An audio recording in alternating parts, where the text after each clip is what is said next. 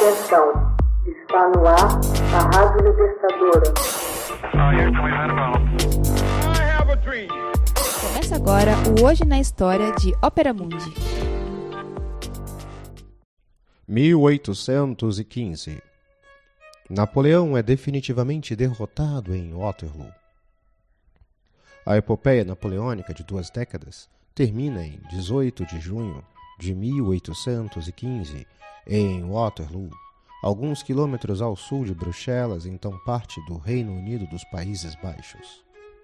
Onze meses após ir para o exílio na ilha de Elba, onde desempenhara o papel de um rei de opereta, Napoleão retoma, em 20 de março de 1815, seu palácio nas Tulherias, em Paris. De volta ao poder, o imperador reúne às pressas 128 mil veteranos, ou seja, cerca de metade de todo o exército francês, resolve atacar os ingleses e os prussianos na Bélgica, antes que fossem reforçados por tropas austríacas e russas. Napoleão entra na Bélgica à frente de suas tropas em 15 de junho, tendo em vista se posicionar entre os dois exércitos inimigos.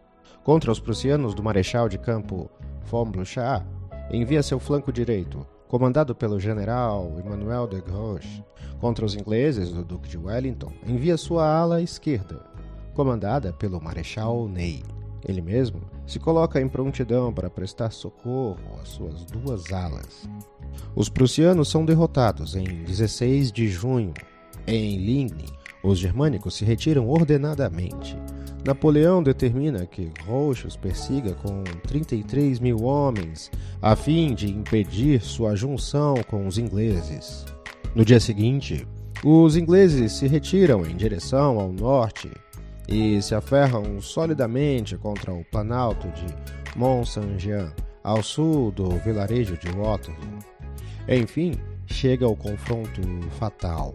O solo encontra-se encharcado devido a uma tempestade na véspera e a artilharia francesa mal podia se deslocar.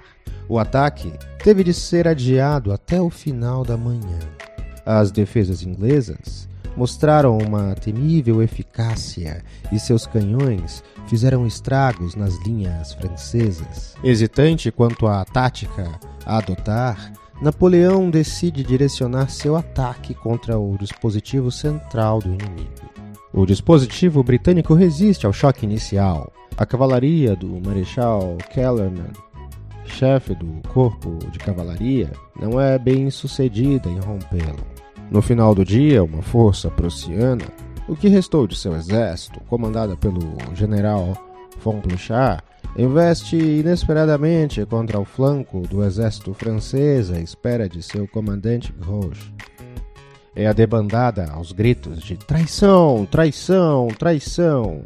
A guarda imperial, corpo de elite do exército francês, não escapa do destino comum de seus camaradas, com exceção de dois batalhões de granadeiros, entre eles o comandado pelo general Cambron à frente de seus soldados, pronuncia o lema, jamais confirmado pelos historiadores: A guarda morre, mas não se rende. Napoleão abandona rapidamente o campo de batalha, deixando o comando a seu irmão Jérôme, retornando a Paris para tentar salvar o seu trono. O balanço das baixas foi estimado em 40 mil franceses mortos, feridos ou desaparecidos. 15 mil ingleses e 7 mil prussianos. Contudo, esse balanço não era absoluto, porquanto ocorreram numerosas deserções ao longo das batalhas. Waterloo marcou o fim da epopeia napoleônica. Foi também a última grande batalha estilo século XVIII. Meio século mais tarde, na Crimeia, na Itália e nos Estados Unidos, viriam batalhas extremamente mais sangrentas e mortíferas. No barro das trincheiras e sob o fogo de metralhadoras, prefiguração das batalhas do século XX.